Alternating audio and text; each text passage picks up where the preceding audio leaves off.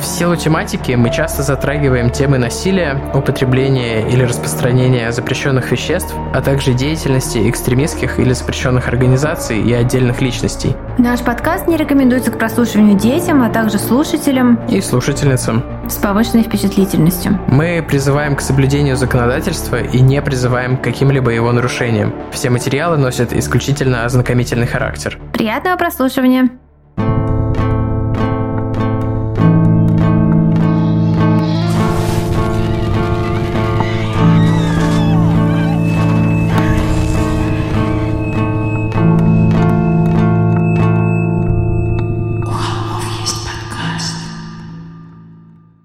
Привет, и вы слушаете «У холмов есть подкаст». Привет, это мы, Тима и Валя, Валя и Тима. Снова с вами. Простите, что пропустили прошлую неделю. Так уж вышло, я переезжала, и это переезд вышел из-под контроля. Но сейчас все хорошо. Ну, Валя переезжала внутри Кипра, вот, и я тоже в итоге остаюсь на Кипре, получил вид на жительство на прошлой неделе. Такие вот перемены. Поздравляю.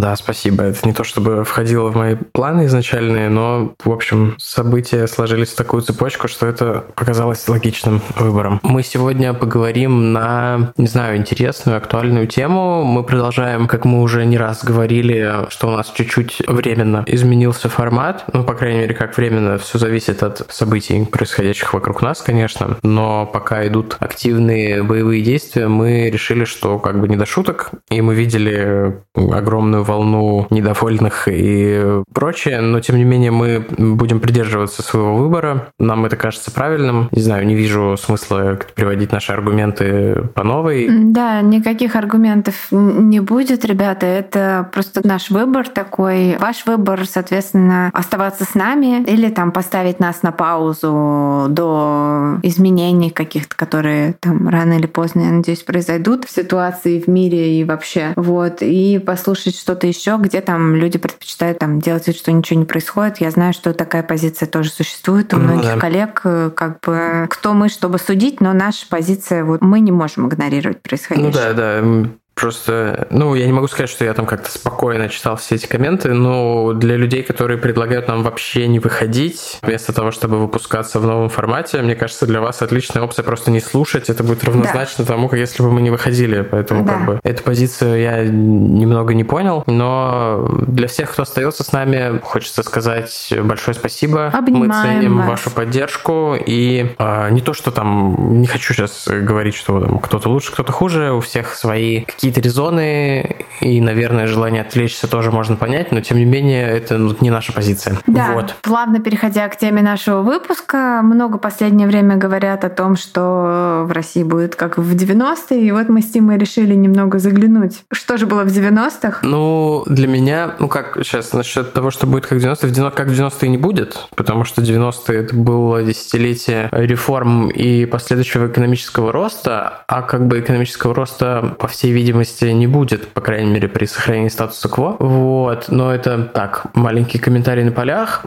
А насчет вот этой темы, мы поговорим про историю одной известной банды и ее лидера в 90-е, такого как бы персонажа, характеризовавшего эпоху, я бы сказал. Ну да, мы, мы как-то просто его затрагивали в предыдущих выпусках, тему Саши Белого. И а, да, точно, да. Так э, как бы пришли к идее сделать импортозамещение именно про маленький кусочек бандитских войн 90-х охватить. Ну, он такой маленький, но прямо идущий через вот все основные события года. Да, но он всего до 94-го, так что там каких-то из этих ну, бандитов да, их там уже в нулевые да. убивали. Там Япончика, например в 2009. Ну, собственно, не будем забегать вперед.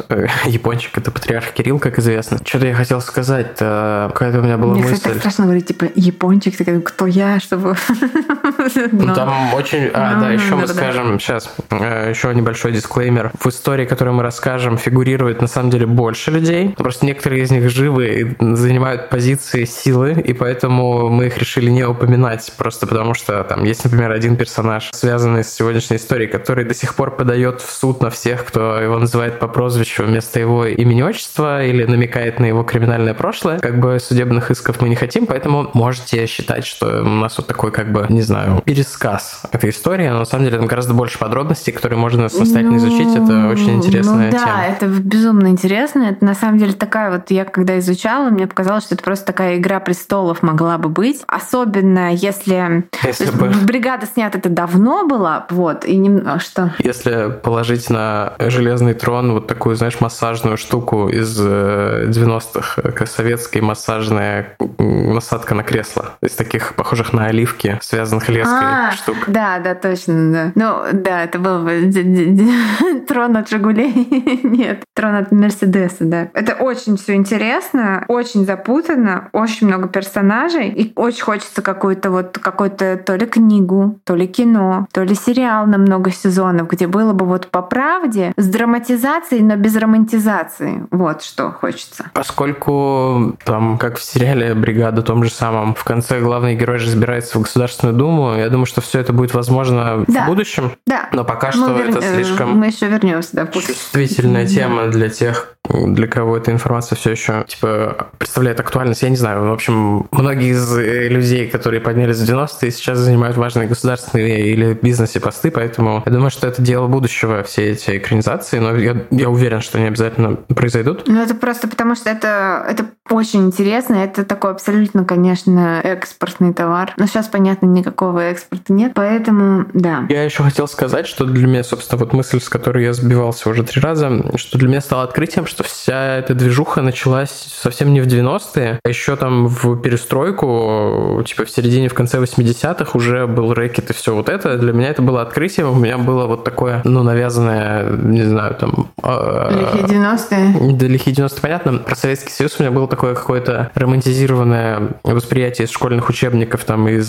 современной какой-то информационной повестки, что вот до 89 -го года там все было, до 91 -го года все было тихо, мирно, все было там вот вкусное мороженое и все. А на самом деле рэкет и все эти вещи начались еще задолго до падения э, СССР как государства. Ну да, все началось с закона о кооперации. Ну, закон кооперации только, как мы сегодня расскажем, это было даже не первое событие. То есть, как бы эти нелегальные движения происходили все это время, и как там выяснилось, что когда начали публиковать статистику преступности в перестройку, оказалось, что и до закона о кооперации была куча каких-то постоянно дел о вымогательстве. И, и... огнестрельное оружие было у всех. Вот, короче, Советский Союз... Просто в открытом доступе. Ну, не в э, открытом, но в таком...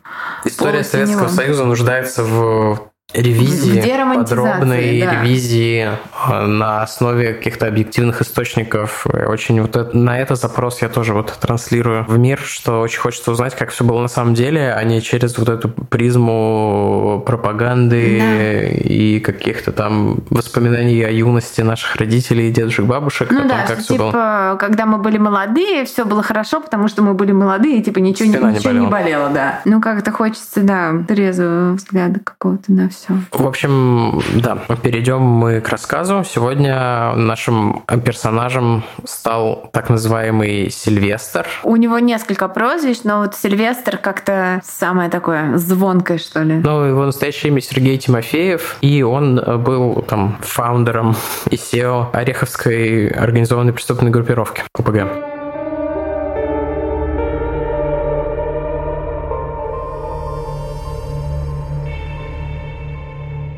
13 сентября 1994 года. Москва. Стрельба и взрывы в Москве в эпоху бандитских войн были делом, если не обыденным, то, по крайней мере, не новым. Они будто бы стали частью нового времени, наступившего вслед за такими еще недавно казавшимися абсолютно невозможными событиями, как распад э, несокрушимого СССР, одной из сверхдержав, и потом Путь 91 года, танки, стреляющие по Белому дому в 93-м. И на фоне всего этого очередной взлетевший на воздух э, черный Mercedes S600 не попал даже на первую полосу. Но почти через две недели после взрыва, который сотряс тихий осенний вечер в Москве, в газете «Московский комсомолец» все же вышла статья. Она не могла не выйти, учитывая, что жертвой убийства стал один из самых жестоких и известных бандитов Москвы. Вот что говорилось в статье. 13 сентября 1994 года в 19.05 у дома номер 46 по 3 Тверской Ямской улице произошел очередной террористический акт. Неизвестными был взорван частный Mercedes 600 номер 303 АА-77 РУС, в салоне которого находились три человека. За несколько секунд до детонации взрывчатки двое из них выскочили из салона. В результате мощнейшего взрыва сидевшего за рулем человека буквально разметало по машине. По некоторым данным, взрывное устройство было радиоуправляемым и крепилось под водительское сиденье. Прибывшие на место происшествия пожарные быстро локализовали пожар, в течение нескольких минут залив пеной то, что еще недавно было шикарным Мерседесом. Сразу личность погибшего эксперты, естественно, установить не смогли. Доверенность на иномарку была у студента одного из московских вузов, проживающего на Тимирязевской улице, а принадлежала машина управляющему Трансэкспобанка Андрею Бокареву. Или Бокареву, я точно не знаю. Он и сейчас разъезжает в добром здравии на служебном BMW. По одной из первых версий, взрыв предназначался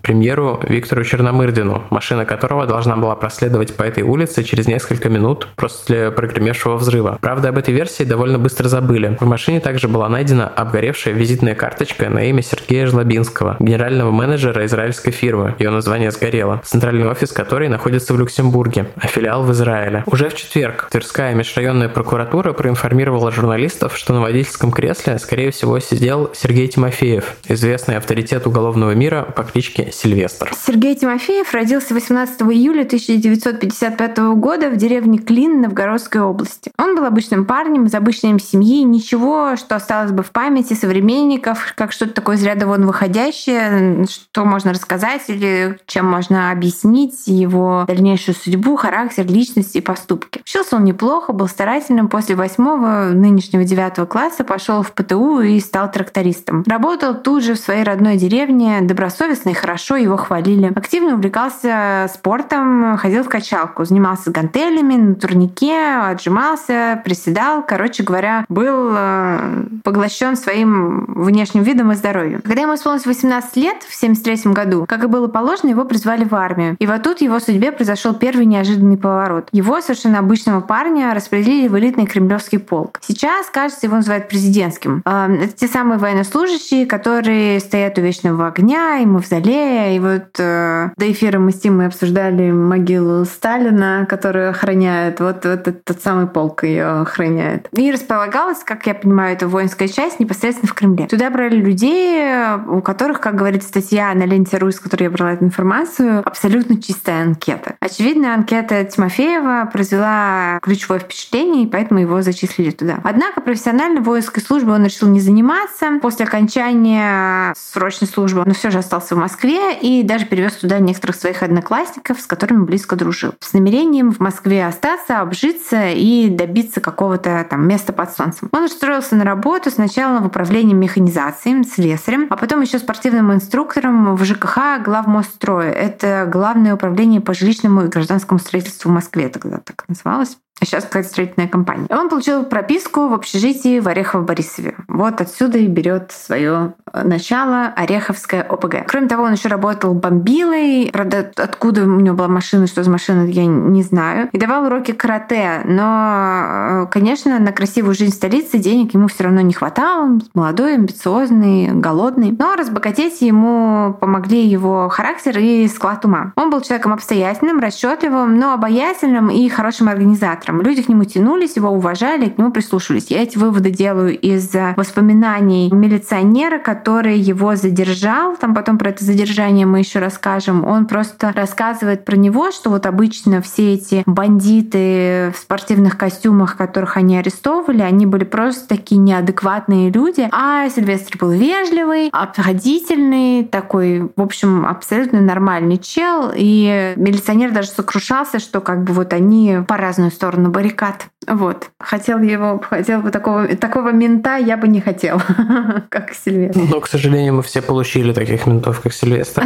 И, в общем, люди тянулись к нему, к Сильвестру, уважали, особенно когда он стоял в позиции авторитета, был тренером или инструктором. Вокруг него сформировалась компания молодых людей без определенных занятий, тоже там отслуживших в армии, уволившихся из армии, из какой-то службы такой. И они тоже хотели разбогатеть, ну или просто там как-то потусить, весело провести время, там не знаю, получить заряд адреналина. История умалчивает, как именно все началось, но уже к середине 80-х годов Тимофеев, которую за мощную мускулатуру и характерную стрижку уже к тому времени звали Сильвестром, в честь Сильвестра Сталлоне, он э, возглавил группу мошенников-наперсточников. Да, здесь может быть э, сайт-бар про то, как э, я смотрела тоже вот во всех документалках рассказывается про видеосалоны, где показывали вот как в Советском Союзе смотрели вообще эти фильмы, да, то есть, э, простите, меня ребенок кричит на заднем фоне. Вот такие у холмов есть, есть дети теперь. Уже давно, уж почти год как. Так, а о чем бишь я? Ах, да, видеосалоны. И вот я смотрела с родителями видеосалон. В видеосалоне это было в Калининграде, под открытым небом, не ошибаюсь, чуть ли не на набережной, прямо там стояли стулья, телевизор, и мы смотрели фильм «Двойной удар» с Жаном Клотом Ван Дамом. Вот. И, как я понимаю, фильмы про вот боевые искусства или всякие драки, боевики собирали больше всего людей. Ну и Эммануэль, наверное, собирала много людей, но на такие показы меня родители не брали. К счастью.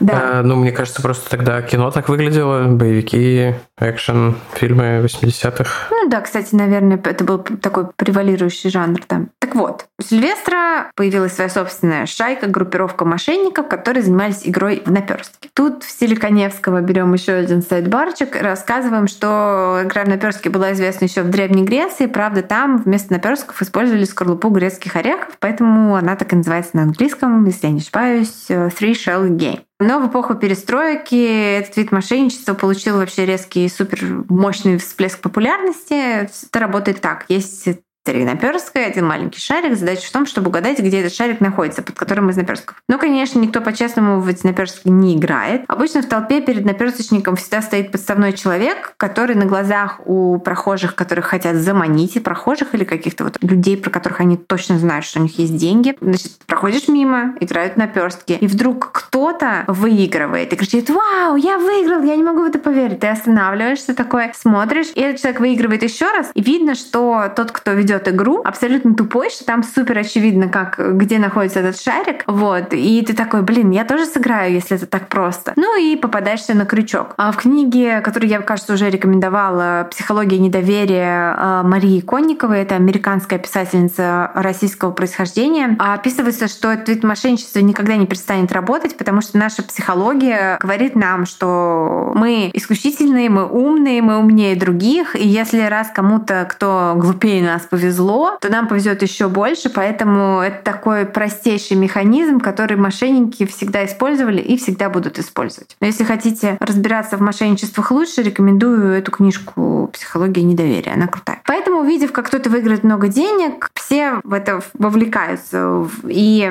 маленькая ставка, ставка побольше, и вот уже большая ставка. А тут, когда происходит большая ставка, обычно никакого шарика уже нигде и нету. Мошенник ловко его там как-то зажимает где-то и выиграет выиграть просто невозможно. И если у проигравшего возникают возражения, он не хочет расплачиваться, в толпе также под видом обычных людей стоят телохранители мошенника, которые заставляют потерпевшего отдать деньги и тихонечко уйти. Сам Сильвестр, конечно, не раскладывал наперстки и никого своими руками не обманывал, но он с воспитанников своих классов по единоборствам обеспечивал гладкую работу всего этого предприятия. Кстати говоря, мне кажется, что в России сейчас ждет тоже всплеск вот такого. Как помнишь, было, что кто-то купил у цыган цыган биткоин у метро? Ну, я не знаю, на самом деле. Мне сложно судить. Может, ждет, может, нет. Ну, я помню просто, что это было же, наверное, конец 90-х, и мы с мамой пошли в торговый центр, и мама тоже... Там была какая-то лотерея, тут что-то нужно было угадывать, и мама угадала чуть-чуть, выиграла чуть-чуть, потом угадала еще чуть-чуть и хотела уйти, и тут подошел еще один мужик тоже поиграть, и что-то он тоже угадал, и этот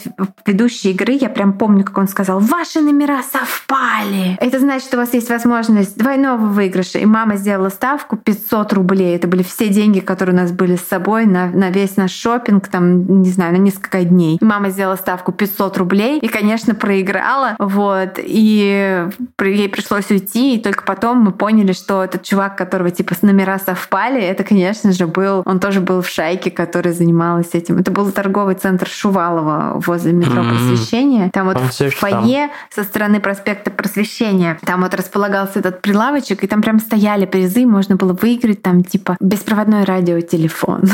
Какие-то такие а, вещи. Вот. Я просто думаю, что все ОПГ превратились в другие три буквы в России. Да. Точнее, в разные, наверное, три буквы, но тем не менее, со словом министерство и федеральное. Но я не думаю, что они будут наперсточно заниматься. Я думаю, что это все будет Нет, нет, нет, не они будут наперсточничеством заниматься, но будет новые мошенники, любые. А, ну так сейчас же это все выглядит как, например, Ну да, сетевые онлайн, маркетинги, да, да, да, да. Продажи кэшбэка и услуг, всякой Да, другой да, бред, да. который вам предлагают купить одноклассники, с которыми вы не разговаривали 10 лет. Да, а еще я помню, был случай, когда мы с мамой, у нас не было денег, это был конец 90-х, и мне нужен был пуховик, и у нашей бабушки хранились сбережения ее тети, которая там не доверяла своим родственникам или что-то такое, и отдала их хранить сбережения, они были в долларах. М. И было 50 долларов. Ну, их было больше, но бабушка сказала, хорошо, типа, я там Вайле хочу купить пуховик, но надо дождаться пенсии, пока можно взять вот эти 50 долларов, пойти их у метро Озерки обменять и на это купить пуховик в том же самом ТЦ Шувалово. Вот. И значит, а, мы пошли туда, а обменник был закрыт. И около обменника стоял мужик, и он сказал маме, типа, вы хотите деньги поменять? Мама такая, да. Он такой, сколько? Мама такая, 50 долларов. И мы зашли, там была библиотека такой в 111 доме по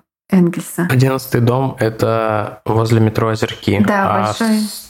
торговый центр Шувалова – это возле метро Проспект Да, да, да. Просвещения. М- Не, мы меняли Озерков, потому что обменник типа Мгм. хороший был Озерков. И мы, значит, зашли в предбанничек вот этой библиотеки, и он там такой, дайте я посмотрю, не фальшивая ли. Он взял у мамы деньги, И ушел. толкнул ее и сбежал. Я Типикал. тоже там стояла, и мы с мамой плакали, и такие «А-а-а».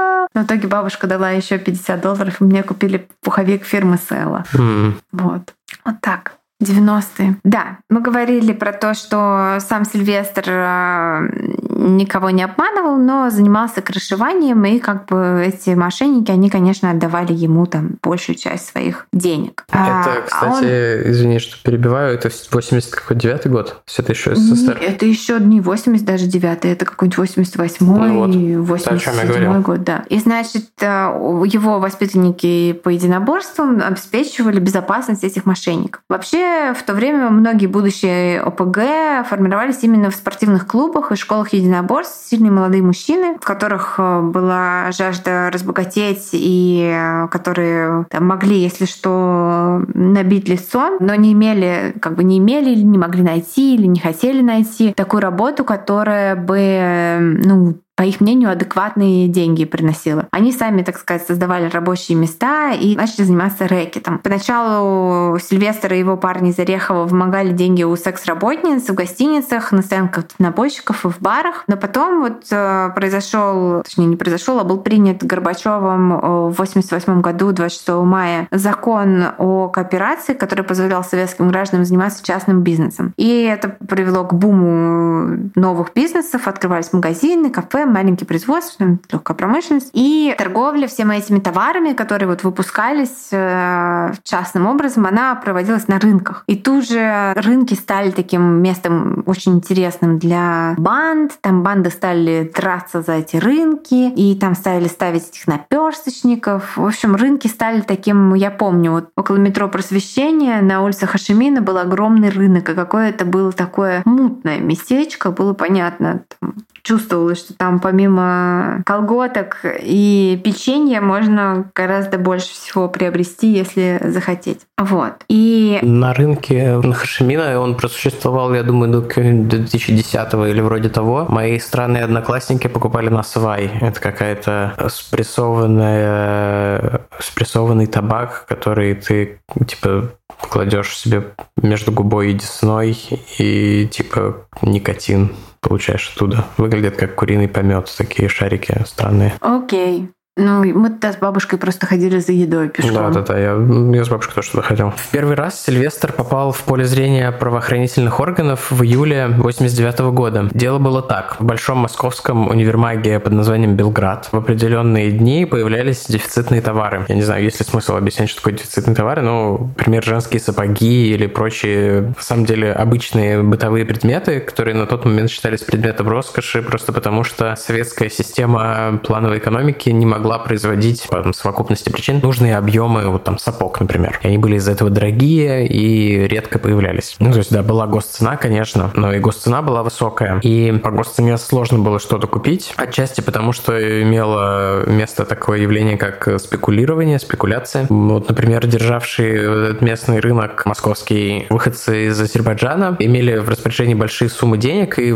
знали заранее, когда будут вбросы этих товаров. И в эти вот определенные дни приходили в универмаг и скупали все, что могли, чтобы затем продавать по завышенной цене, то есть спекулировать, как это называлось э, в советское время. На самом деле это, конечно, просто торговля. Продаешь за наценку. Но тогда правила игры были другие, конечно. А у входа в магазин их поджидали э, наперсточники, вот эти вот э, азербайджанцев, которые пришли с этой большой суммой денег. Ну и у них уже была, как мы рассказали, обкатанная схема. Азербайджанцы вступили в игру и вполне ожидаемо лишились большей части денег, которые принесли с собой. Конечно, это вызвало у них бурю негодования, они отказались платить. Ну и в этот момент в дело вмешались Сильвестр и его ребята. Собственно, это их была работа, они вот крышевали этих наперсточников. Точнее, не то, что крышевали даже, а вот выбивали как бы силой этот выигрыш э, наперсточника, я сделал кавычки, выигрыш. В общем, они, да, находились неподалеку, и в случае вот такого конфликта приходили и силой давили на проигравших. Завязалась драка, и в результате которой один из азербайджанцев получил травму, из-за чего были вызваны полиция и скорая помощь. Ну и в некоторых источниках есть мнение о том, что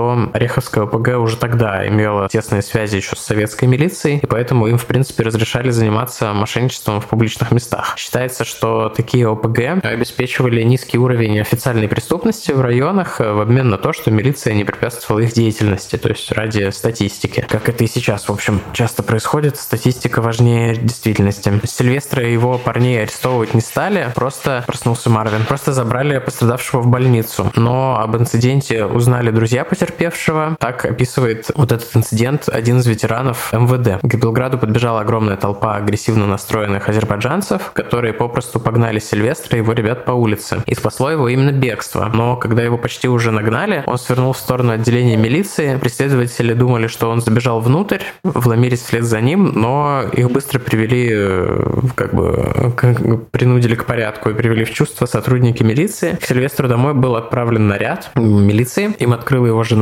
Сильвестр мирно спал у себя в комнате. Милиционеры обратили внимание, что по всей квартире у него лежала наличка, причем это были большие суммы, по тем временам вообще как бы непомерные, типа тысячи рублей, всего порядка 7 тысяч рублей, средняя зарплата тогда была, не знаю, что там, 150 или 200 рублей. Ну, типа, да. Их у него изъяли, потому что тогда боролись с э, нелегальным доходом. Ну, оч- очевидно, как и всегда, но просто тогда нелегальность дохода была очень, был очень низкий порог для нелегальности. Обвинили его в том, что он занимался рэкетом, но он сказал, что выиграл все эти деньги в карты, что на самом деле было особо ничем не лучше, потому что гемблинг, э, азартные игры тоже были запрещены. Деньги у него забрали в любом случае, но его это как будто бы особо не волновало. Поначалу ему пытались вменить статью хулиганства, но обвинение рассыпалось. Как вспоминает один из следователей, который вот имел непосредственное отношение к делу и общался с Сильвестром напрямую, он был вежливым, спокойным, обаятельным и совершенно не наглым. Отрицал любые занятия криминалом, но то, что был задействован в ОПГ и даже был как бы ее лидером, для всех было совершенно очевидно. В бандитском, ну, на самом деле, в воровском мире бандитский так частично унаследовал некоторые порядки. Были как бы определенные обычаи правила. Например, поднявшись до определенного статуса, уже не подобало садиться самому за руль. И несмотря на то, что у Сильвестра тогда были «Жигули», которые ну, для 80-х годов,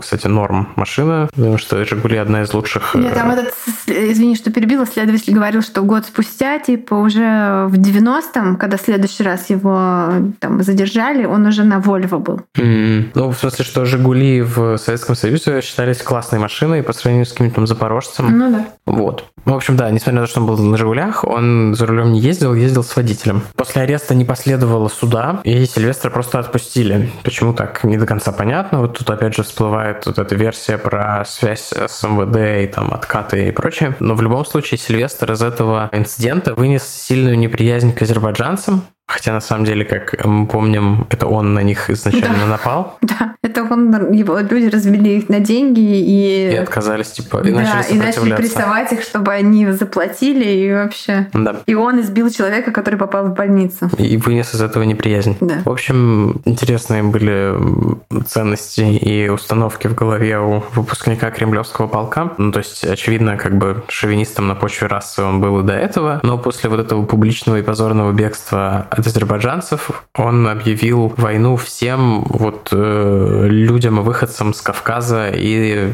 близлежащих республик. Так называемое крышевание, которым занималась его группировка, распространялось, в общем, на все виды бизнеса и частной деятельности. То есть, э, как это работает, если кто-то не знает, ты приходишь к какому-нибудь бизнесмену и говоришь, ты будешь платить нам как бы дань, типа процент от своей выручки в обмен на то, что ты будешь в безопасности, что на тебя никто не будет нападать. Но на самом деле понятно, что нападать на тебя не будем мы, а что если ты нам деньги не дашь, то мы на тебя нападем сами. Ну, соответственно, если кто-то нападал, то тогда, конечно, крыша должна была тебя защищать. То есть, если приходила новая крыша, то вот возникал конфликт за как бы смену э, хозяев. И если новая крыша оказывалась сильнее, то вот, э, у бизнеса менялся покровитель в кавычках. При этом они брали что-то типа 50-70% э, выручки, то есть там абсолютно это была жесть. И, кстати, у первого бизнеса нашего папы тоже была крыша, крышевал, мама рассказывала, как то ли могила или что-то такое. У папы до сих пор остались друзья. Э, остались друзья, бизнесмены, у которых как бы у них была общая крыша. То есть они познакомились на почве того, что у них была общая крыша и дружат до сих пор. А, знаю, Хотя они оба уже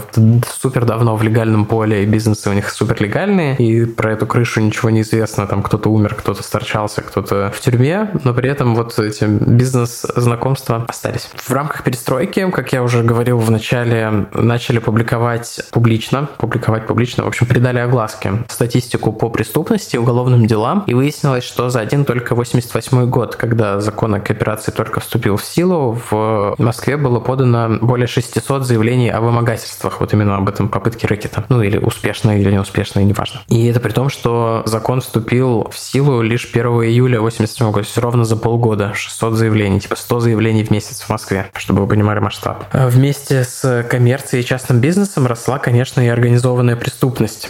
Сильвестр тому подтверждение. Вообще вот в эти вот трансформационные годы милиция была крайне слаба, поскольку финансирования они не имели, зарплаты были крошечные, э, то есть еще советские, а инфляция начала расти уже по совершенно другим законам. Люди из МВД и прочих силовых структур уходили массово, часто для того, чтобы примкнуть к тем же самым ОПГ. Ну, собственно, вот такое движение оттуда сюда в конце 90-х и начале нулевых будет, наоборот, движение отсюда туда. В общем, то же самое происходило и с армией, где отлично там подготовленные, обученные, ну, хотя как отлично обученные про советскую армию, ничего особо не понятно, но, по крайней мере, это были люди, умеющие стрелять, там, собирать, разбирать оружие, которые, в принципе, этого оружия не боялись. А если это были, например, там, ветераны Афганистана, то у них был опыт э, там, штурма зданий, убийства людей, взятия, содержания заложников и прочих вещей. Что отлично смотрелось в резюме, когда ты приходишь к какому-нибудь Сильвестру и просишься на работу в Ореховскую ПГ. Ну да. В общем, э,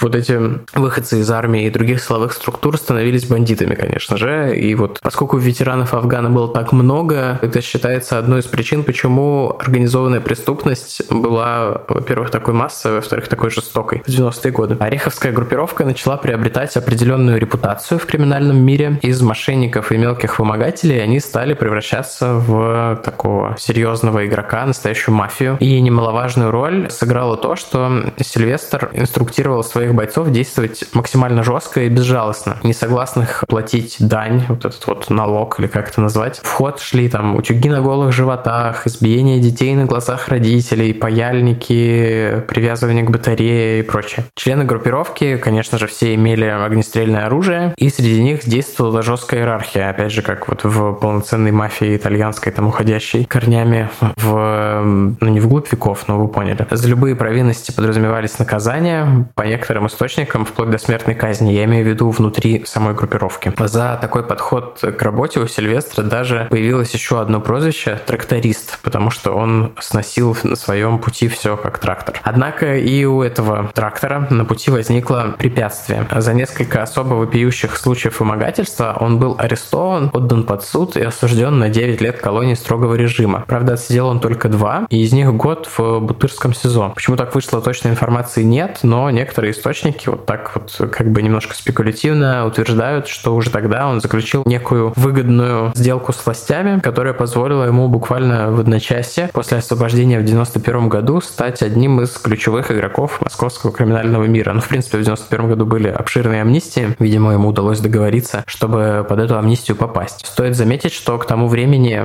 некоторые из его однополчан вот по этому кремлевскому полку занимали уже внушительные должности э, там, в МВД или в КГБ и могли оказать ему вполне конкретную помощь и содействие. Есть также информация о том, что судья, который постановил отпустить его через два года вместо пяти, э, девяти, прошу прощения, очень скоро приобрел виллу на море. Связано это там с этой взяткой или с какой-то другой, непонятно, но вряд ли это было легальное обогащение. Освободившись, Сильвестр устанавливает контроль над большинством бизнесов на юге столицы. Дошло дело даже до аэропорта Домодедово. Его контролировала группировка из Екатеринбурга, но Тимофееву удалось получить там долю после того, как он предложил екатеринбуржцам акции в металлургическом предприятии, которыми владел. Ну, там вообще какой-то сложный был расклад, какая-то там прямо merger and acquisition схема. Да, там везде очень сложно, и их интересовали там разные бизнесы, то есть это не просто они приходили в ресторан и говорили... Ну, когда началась приватизация, дать, да, да, да. они увидели просто новые возможности для заработка, в том числе легального, как бы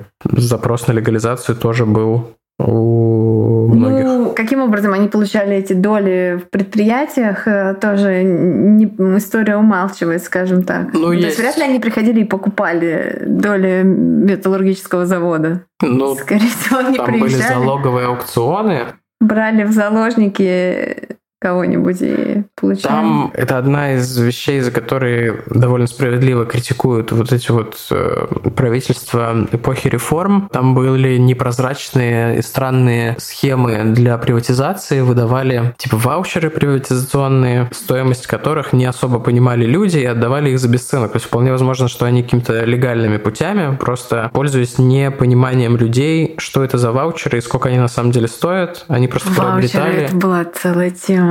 Огромные, огромные пакеты акций в предприятиях, которые затем были приватизированы и стали приносить большой доход. Я помню, бабушка ходила на какой-то рынок, продавала свой ваучер. Вот-вот. А на самом деле это, может быть, были ваучеры какого-то норильского никеля, которые сейчас стоят там сотни тысяч рублей или миллион рублей. быть.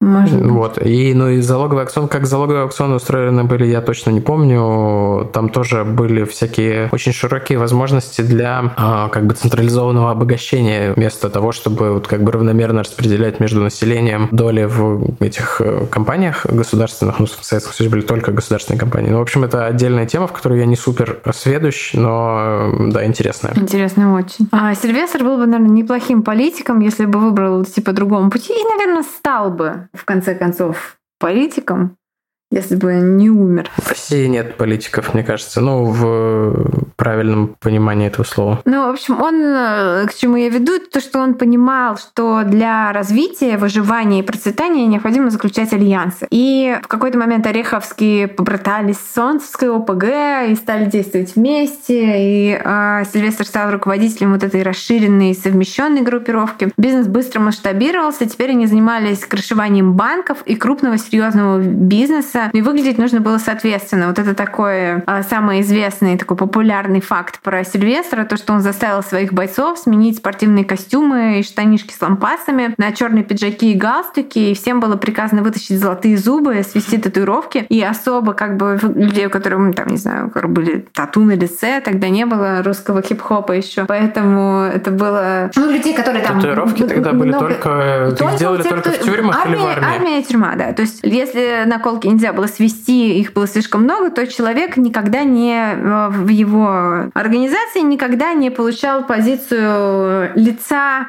бизнеса. То есть вот эти бандосы, которые везде ходили, они должны были выглядеть представительно в галстуках, без золотых зубов, аккуратные такие, с хорошими стрижками, с чистыми ногтями. И обращаться там максимально культурно, чуть ли не без мата. Но при этом паяльники, привязывание к батареям, это все продолжало существовать параллельно. Это никак не противоречило друг другу. Тем не менее, это очень выделяло э, солнцевских, э, простите, ореховских среди остальных. А в то время в Москве шел такой тяжелый передел сфер влияния, э, потому что она там была поделена, а вот выделялись как бы среди там шпаны вот такие мощные люди с мощной братвой, которые не были согласны с текущим разделом имуществом, с текущим там статусом кво, поэтому медленно, но верно начинались бандитские войны. Могущественные, жестокие Ореховские безо всяких стеснений влезали в сферы влияния других УПГ. Это приводило к кровавым разборкам, и они неизменно выходили из них победителями. Так вот э, складывалась ситуация. Но в то же время Сильвестр на поверхности дружил, общался с главными титулованными криминальными авторитетами страны. А среди них там легендарный Вячеслав Иваньков э, по прозвищу Япончик, которого мы упоминали, и Андрей Исаев по кличке Роспись. Вот они оба умерли, были убиты. Про них сказать можем, там куча других еще, про которых, а, про которых говорить не будем до определенного момента. И в Москве тогда часто заключались э, альянсы, потому что, несмотря на междуусобные конфликты местных э, группировок, основной конфликт у бандитов был как бы с, с кавказцами. И э, считалось, что вот группировки с Кавказа хотят подмять под себя полностью Москву, а там московские славяне славяне этому сопротивлялись. Насколько это вообще правда, там, кто что пытался подмять под себя, я, к сожалению, не могу судить, не знаю. Но вот э, так говорят источники. Кто знает, как бы развивался весь бизнес Сильвестра и куда бы все это пошло, если бы в 92 году не произошла вот такая судьбоносная встреча с предпринимателем по имени Геннадий Лернер. Изначально Лернер, э, там, его бизнес попал в новую, там, новый район, контролируемый Ореховскими, и он задолжал денег, к нему пришли бандиты, начали эти деньги вымогать, там приковали его к батарее, и тогда он сказал, типа, опять же,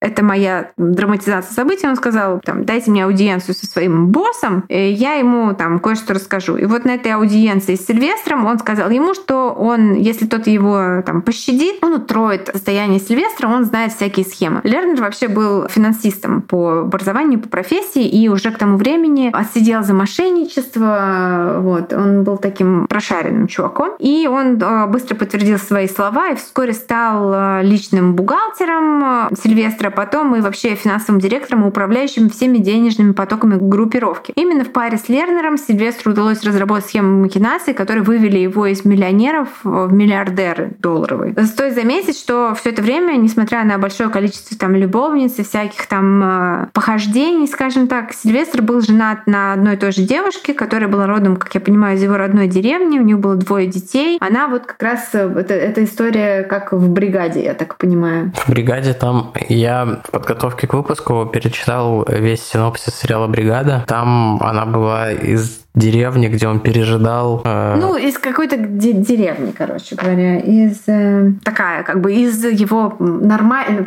плюс-минус нормальной прошлой жизни какой-то, какая-то такая девушка. Но тут все изменилось, когда Сильвестр познакомился с женой э, Лернера, Ольгой Жлобинской, Жлобинской, Жлобинской, наверное. Помним, что в взорванном Мерседесе нашли визитку человека по имени Сергей Жлобинский. В Ольге было что-то особенное. Оно покорило во всяких источниках, э, которые там, статьи, которые писали мужчины. В основном написано, но полюбил он ее не за внешность, потому что Ольга была не очень.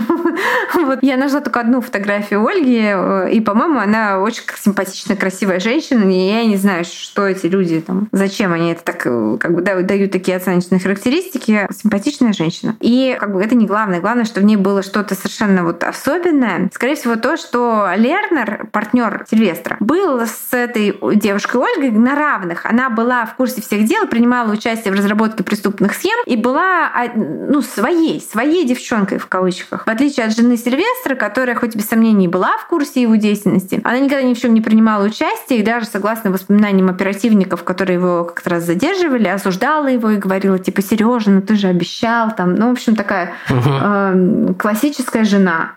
Как вот. в фильме про чувака, создателя Макдональдса, там такая же линия с двумя женщинами. Ну, Ну, типа да, да. Вот. И Ольга вообще работала барменом до того, как познакомилась с Лернером. Там какая-то... Она работала барменом в бане. А нет, барменом в парикмахерской. То есть в 90-е в России были парикмахерские, где наливали выпить. Вот. И э, тоже там она познакомилась с Лернером. Быстро очень у них развивались отношения. И она стала его женой и партнером по бизнесу. Оба они имели израильские паспорта, что помогло Лернеру скрываться от преследований со стороны российских властей и кредиторов, когда в очередной раз его какая-то схема не срабатывала. И она как бы его все прикрывала. И вот э, совершенно очарованный Ольгой Сильвестр, явно, видимо, ну, опять же, источники пишут, что Лернер, понимая, с каким крутым мужиком он связался, он быстро уступил ему свою жену. Вот. И мне кажется, что это просто ну, я ну, Там есть plot twist в конце. Не знаю, когда plot twist есть. А как это было, но тем не менее Сергей, э, наш Сильвестр и Ольга очень быстро сошлись. При этом все остались друзьями, все работали вместе. Э, то есть ее бывший муж э, претензий не имел. Ольга вышла замуж за Сильвестра, он сменил фамилию с Тимофеева на Жлобинский и тоже оформил себе израильское гражданство. Ну, там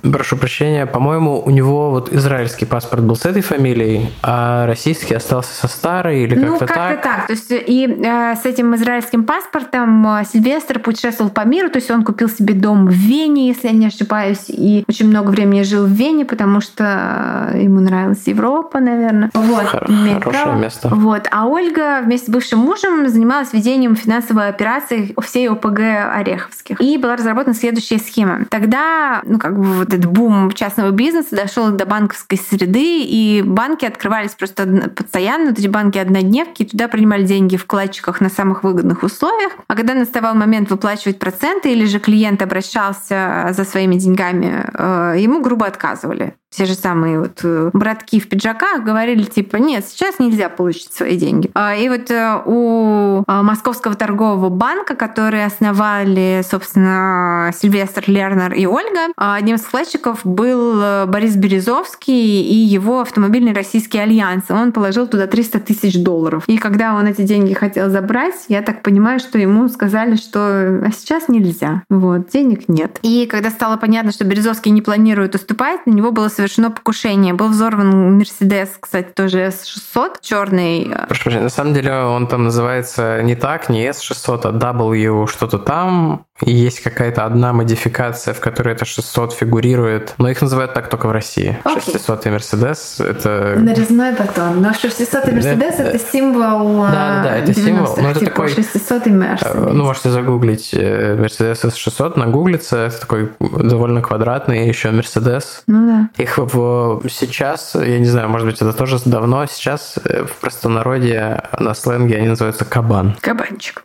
А, в общем, а, на Березовского было совершено покушение, его кабанчика взорвали, водитель погиб, а еще один пассажир, который ехал в машине, получил ранение, как и восемь прохожих, находившихся в радиусе поражения бомбы. Березовский же чудом даже вообще не пострадал. Сильвестр продолжал играть по-крупному, повышать ставки, наживать себе врагов. Он поставил себе цель стать самым крупным криминальным авторитетом Москвы и начал устранять конкурентов. В первом его списке был украинец Валерий Длугач, известный по кличке Глобус. Он был одним из лидеров Курганской ОПГ и контролировал множество бизнесов на юге России, которые приносили огромные деньги. Там есть какое-то пояснение, почему именно вот на юге России там много денег. Ну, понимаешь, что нефтянка. Глобус был большим уважаемым вором в законе. Под его контролем был весь Арбат с кучей дорогих ресторанов, казино и клубов. И формально яблоком раздора стал клуб Орликина. Клуб Орликина — это был первый ночной клуб России, который открыли тоже какие-то бандиты. Это был киноцентр «Соловей».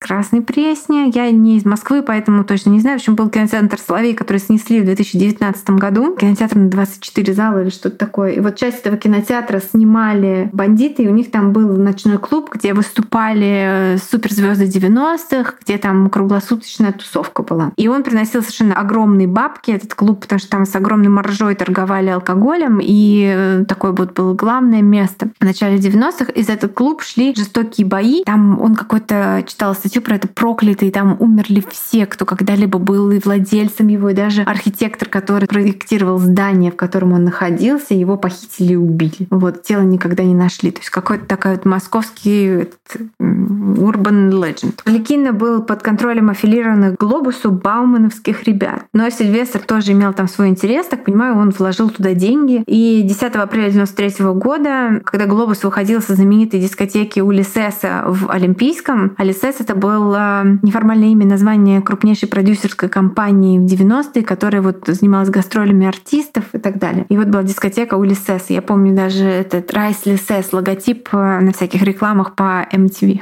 MTV только открылась в России. Я в школе училась. И, в общем, Глобус шел к парковке, где его ждал водитель, и он был убит однократным выстрелом, который произвел знаменитый киллер Саша Македонский, про которого тоже можно там отдельный выпуск делать. Пуля прошла через грудь, и вор в законе скончался на месте. Это было историческое событие. До этого воров в законе никто никогда не трогал, они имели неприкосновенность. Такими были правила. На похоронах Глобуса собрался весь криминальный мир вообще, не только Москвы, но и всей страны. Все были поражены, возмущены, но еще не успели улечься переживания, когда по поводу вот такой вообще возмутительной расправы. Три дня спустя в Москве застрелили еще одного вора в законе Виктора Когана по кличке Моня. Причиной убийства стало то, что Моня посмел попытаться объяснить более молодому Сильвестру, что тот поступил не по понятиям, отдав приказ убить Глобуса. Один за другим Сильвестр устранял неугодных людей, там список достаточно большой. К началу 94 года он контролировал 30 банков, 20 крупных торговых предприятий, несколько сотен магазинов, парковок, ресторанов, пару десятков казино и все крупные рынки Москвы. То есть можете представить себе, какой это объем денег колоссальный. Мечтой Сильвестра же было объединение всех группировок в одну. То есть он был таким идеалистом. И, конечно же, он должен был стать руководителем вот этой единой московской ОПГ. Он даже собрал всех бандитов столицы, около 4000 человек, на корпоративный ивент на стадионе в Медведково. Там а, была тусовка, которая завершилась его речью со сцены, где он говорил, что нужно объединяться, прекращать воевать, заниматься бизнесом, и всем богатеть и радоваться. Но эта речь не возымела особого эффекта. Как раз наоборот, количество его врагов стремительно росло, и среди них появился его вот главный враг и идейный антипод Атари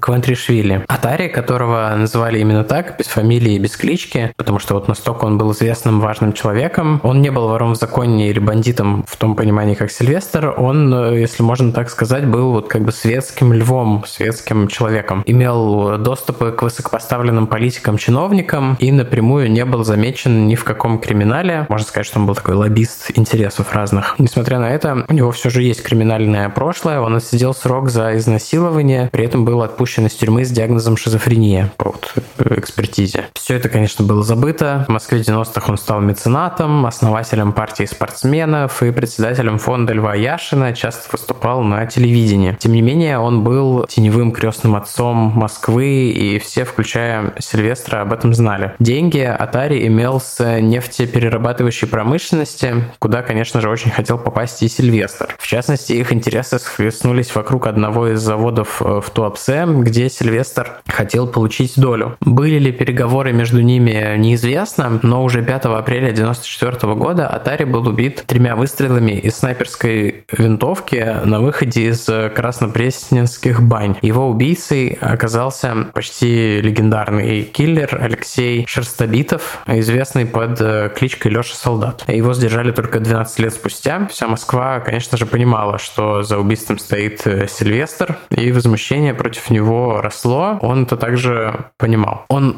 очень опасался за свою жизнь, увеличил число охранников. На пике их было 19 человек, по свидетельствам, которые мы нашли. А вскоре после смерти Атари он полетел в Нью-Йорк, где в Бруклине имел, если можно так сказать, аудиенцию у самого Иванькова Япончика, одного из там, самых известных, наверное, криминальных авторитетов тех времен. Есть разные свидетельства. Кто-то говорит, что он благословил Сильвестра на управление всей Москвой, но есть и противоположная версия, что он, наоборот, был возмущен и вообще его прогнал и все такое. Но поскольку... И отдал приказ после этого разговора. Да, поскольку оба они мертвы, allegedly, мы правды никогда не узнаем или узнаем, но как бы в каком виде. Когда общем... что-нибудь рассекретят где-нибудь. Интересно, вот насколько это вообще ведутся архивы какие-то, потому что сейчас к информации отношение как к оружию, и насколько там есть э, ну какие-то да, объективные свидетельства тех или иных вещей очень сложно сказать, поэтому вполне возможно, что это всегда, что какие-то вещи останутся на уровне, там, он сказал, он сказал, она сказала, третий человек сказал и все такое. Вернувшись в Москву 13 сентября 1994 года, Сильвестр встретился с лидерами Курганской ОПГ, которые тоже претендовали на уже упомянутый клуб Орликина, где хотели иметь долю. Сильвестр сказал, что ему нужно время обдумать их предложение, но 20 минут спустя его Мерседес был взорван на Тверской Ямской улице. К днищу его машины было прикреплено устройство 400 граммов тротила с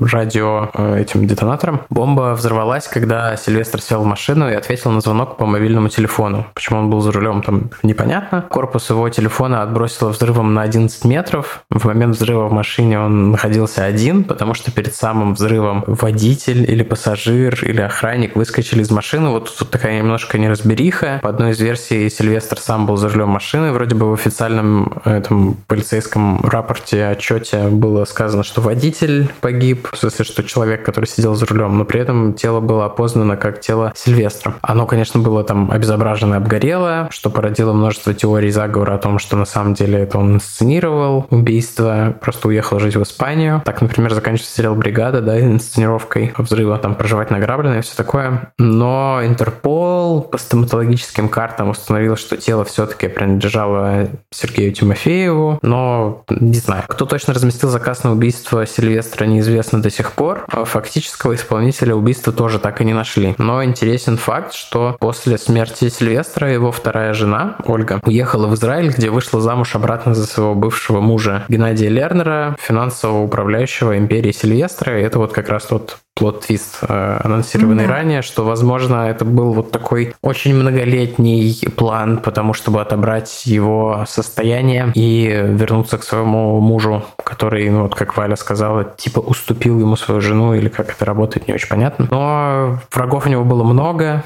Может быть, там это там, япончик его заказал по одной из версий, кто-то из своих или еще кто-то.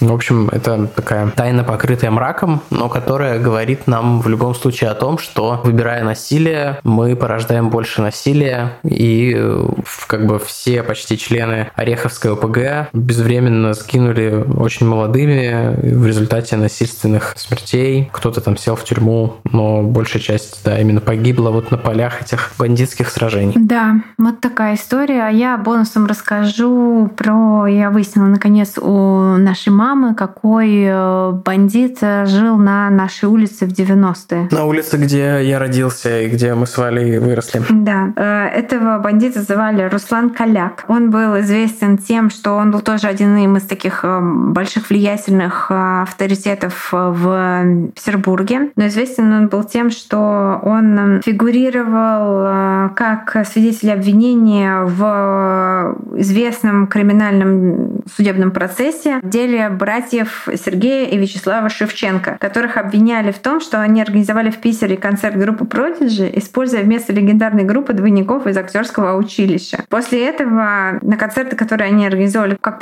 промоутеры, перестали ходить люди, и они подали в суд на журналистов, которые напечатали про них эту статью, что вместо Prodigy выступают какие-то левые люди, и там одно потянуло за собой другое, начали давить на издателя, который владел журналами, в которых печаталась эта статья, там газета «Петербургский телезритель», использовали а, услуги Руслана Каляка или Каляка а, как посредника художника. Вот. И там, ну, в общем, бандитизм, но просто меня очень позабавил факт, что группа Prodigy, которую я так, кстати, не знаю, это была настоящая группа Prodigy, нет, скорее всего, действительно актеры театрального училища.